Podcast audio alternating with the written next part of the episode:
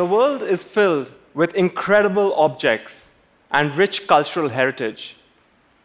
And when we get access to them, we are blown away. We fall in love. But most of the time, the world's population is living without real access to arts and culture. What might the connections be when we start exploring our heritage, the beautiful locations, and the art in this world? Before we get started in this presentation, I just want to take care of a few housekeeping points. First is I'm no expert in art or culture. I fell into this by mistake, but I'm loving it.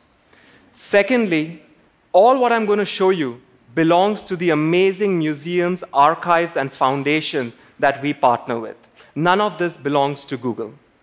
And finally, what you see behind me is available right now on your mobile phones, on your laptops. This is our current platform where you can explore thousands of museums and objects at your fingertips in extremely high definition detail. The diversity of the content is what's amazing. If we just had European paintings, if we just had modern art, I think it gets a bit boring. For example, we this month launched the Black History Channel uh, with 82 curated exhibitions which talk about arts and culture in that community. We also have some amazing objects from Japan around craftsmanship in Japan called Made in Japan. And one of my you know, favorite uh, exhibitions, which actually is the idea of my talk, is I didn't expect to become a fan of Japanese dolls, but I am.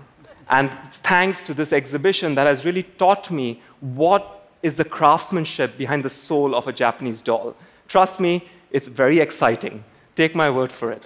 So, moving on swiftly.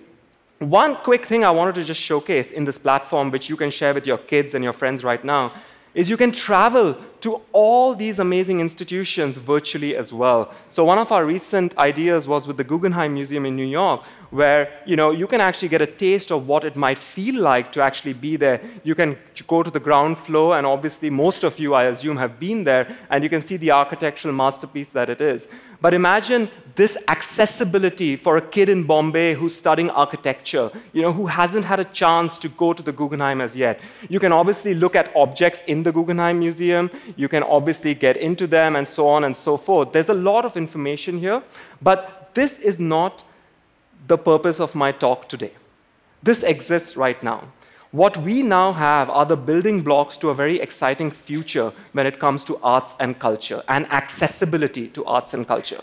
So, I am joined today on stage by my good friend and artist in residence at our office in Paris, Cyril Diagne, who is the professor of interactive design at ECAL University in Lausanne, Switzerland. And what Cyril and our team of engineers have been doing is trying to find these connections and trying to visualize a few of these. So I'm going to go quite quick now. This object you see behind me, oh, just, yes, clarification. Always seeing the real thing is better, in case people try to think I'm replicating the real thing. Okay, so moving on. This object you see behind me is the Venus of Berekhat Ram. It's one of the oldest objects in the world, around 233,000 years ago, found in the Golan Heights and currently residing at the Israel Museum in Jerusalem. It is also one of the oldest objects on our platform. So let's assume we start from this one object. And what if we zoomed out and actually tried to experience our own cultural Big Bang? What might that look like? This is what we deal with on a daily basis at the Cultural Institute. Over 6 million cultural artifacts curated and given to us by institutions to actually make these connections. You can travel through time, you can understand more about our society through these. We can obviously you know, look at it from the perspective of you know, our planet and try to see how it might look without borders if we just organize art and culture. We can also then plot it by time which obviously, you know, for the data geek in me is very fascinating, and you can spend hours looking at every decade and the contributions in that decade and in those years for art, history, and cultures. You know, we would love to spend hours showing you each and every decade, but we don't have the time right now. So you can go on your uh, phone and actually do it yourself. But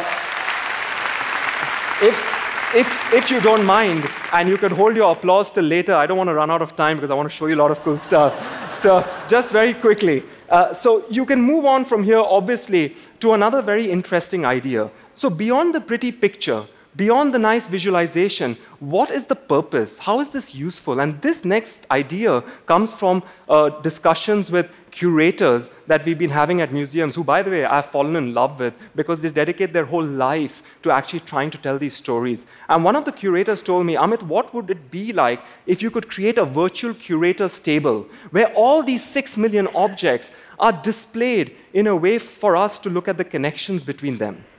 And let's start you can spend a lot of time, trust me, looking at different objects and understanding where they come from. It's, it's, it's, a, it's a crazy matrix experience. But you know, just moving on, let's take you know, the world famous Vincent van Gogh, you know, who uh, you know, obviously very well represented on this platform. Thanks to the diversity of the institutions we have, we have over 211 high definition, amazing artworks by this artist, now organized in one beautiful view. And as it resolves, and as Cyril goes deeper, you can see obviously all the self portraits, you can see still life. But I just wanted to highlight one very quick example, which is very timely the bedroom. This is an artwork that three copies exist one at the Van Gogh Museum in Amsterdam, one at the Orsay in Paris, and one at the Art Institute of Chicago, which actually currently is hosting a reunion of all three artworks physically, I think for only the second time ever. But it is united digitally and virtually for anybody to look at in a very different way, and you won't get pushed in the line in the crowd. So let's take you and let's travel through the bedroom very quickly so you can experience what we are doing for every single object. We want the image to speak as much as it can on a digital platform. And all you need is an internet connection and a computer. And Cyril, if we could go deeper quickly, I'm sorry, this is all live, so you know you have to give Cyril a little bit of. Yeah, and this is available for every object modern art, contemporary art, Renaissance, you name it, even sculpture. Sometimes you don't know what can attract you to an artwork or to a museum or to you know, a cultural uh, discovery. Uh, so for me personally, it was quite a challenge because when I decided to make this my full-time job at Google, my mother was not very supportive. Uh, I love my mother, but she thought I was wasting my life with this museum stuff. Uh, and you know, for her, museum is what you do when you go on vacation and you tick mark and it's over, right? And so, you know, it took around four and a half years for me to convince my lovely Indian mother that actually this is worthwhile. And the way I did it was I realized one day that she loves gold. And so I started showing her all objects that have the material gold in them. And the first thing my mom asks me is, how can we buy these? And, you know, and obviously, you know, my salary is not that high. So, you know, I was like, we can't actually do that, mom, but you can explore them virtually. And so now my mom, every time I meet her, she's asking me, any more gold, any more silver in your project? Can you show me? And that's the idea I'm trying to illustrate. It does not matter how you get in as long as you get in. Once you get in, you're hooked. So, moving on from here very quickly, is a, a, kind of a playful idea, actually, to illustrate the point of access. And I'm going to go quite quickly on this one. We all know that seeing the artwork in person is amazing, but we also know that most of us can't do it. And even the ones that can and can afford to do it, it's complicated. So, Cyril, can we just load up our uh, art trip, uh, whatever we call it? We don't have a good name for this. But uh, essentially, you know, let's, let's uh, so we have around 1,000 amazing institutions, 68 countries, but let's start with Rembrandt. Uh, we might have time for only one example, but thanks to the diversity, right, we've got around 500 amazing Rembrandt object artworks from 46 institutions in 17 countries. And let's say you, on your next vacation, want to go see every single one of them. That is your itinerary. You will probably travel 53,000 kilometers visit around, I think, 46 institutions, and just FII, you might release 10 tons of CO2 emissions. but, uh, you know, but remember, it's art, so you can justify it perhaps in some way. So, mo- moving on, you know, swiftly from here is something a little bit more technical and more interesting. So, all what we've showed you so far uses metadata, right, to make the connections. But obviously, we have something cool nowadays that everyone likes to talk about, which is machine learning right? And so what we thought is, you know what, let's strip out all the metadata and, you know, let's look at what machine learning can do based purely on visual recognition of this entire collection. And what we ended up with is this very interesting map, this clusters that has no reference point information, but has just used visuals to kind of cluster things together. Each cluster is an hour, two hours by itself of discovery. But one of the clusters we want to show you very quickly is this amazing cluster of portraits that we found from museums around the world. If you could zoom in a little bit more, Cyril, you know, just to show you, you know, you can just be traveling through portraits. And essentially, you can do nature, you can do horses, and the clusters, you know, galore. So when we saw all these portraits, we were like, hey, can we do something fun for kids or can we just do something playful you know to get people interested in portraits? Because i haven't really seen you know like young kids really excited to go to a portrait gallery you know? So i want to try and figure something out. So we created something called the portrait matcher. Uh, it's quite self-explanatory so i'm just going to let cyril you know show his beautiful face. And essentially what's happening is with the movement of his head we are matching different portraits you know around the world from museums. And you know I.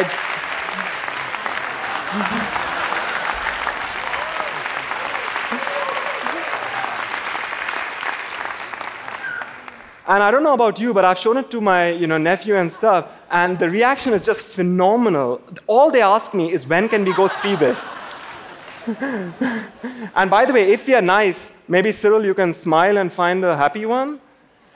Oh, perfect.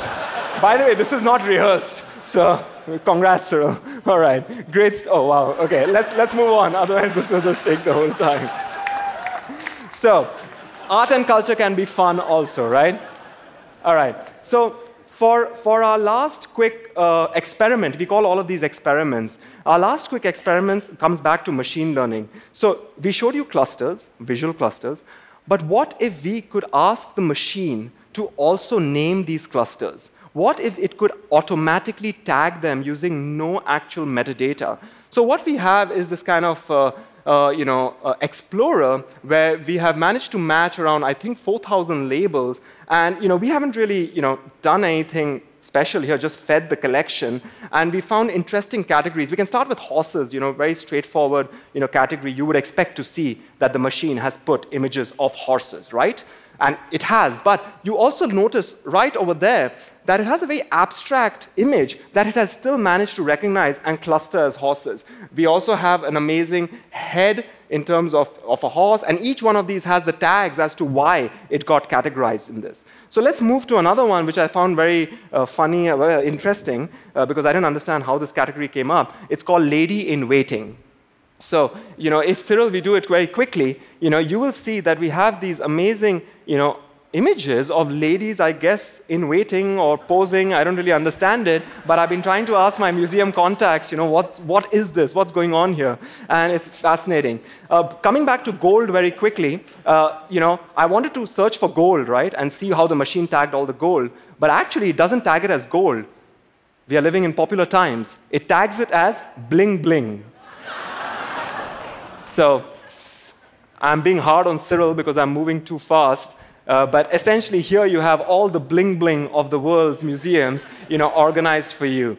And finally, to end this uh, talk and these experiments, which I hope you feel after this talk, is happiness and emotion. And what would we see when we see happiness? And so, uh, if we actually look at all the objects that have been tagged under happiness, obviously you would expect you know, happiness, happiness, I guess. But there was one that came up that was very fascinating and interesting uh, which was this artwork by Douglas Coupland, our friend and artist in residence as well, called I Miss My Pre Internet Brain.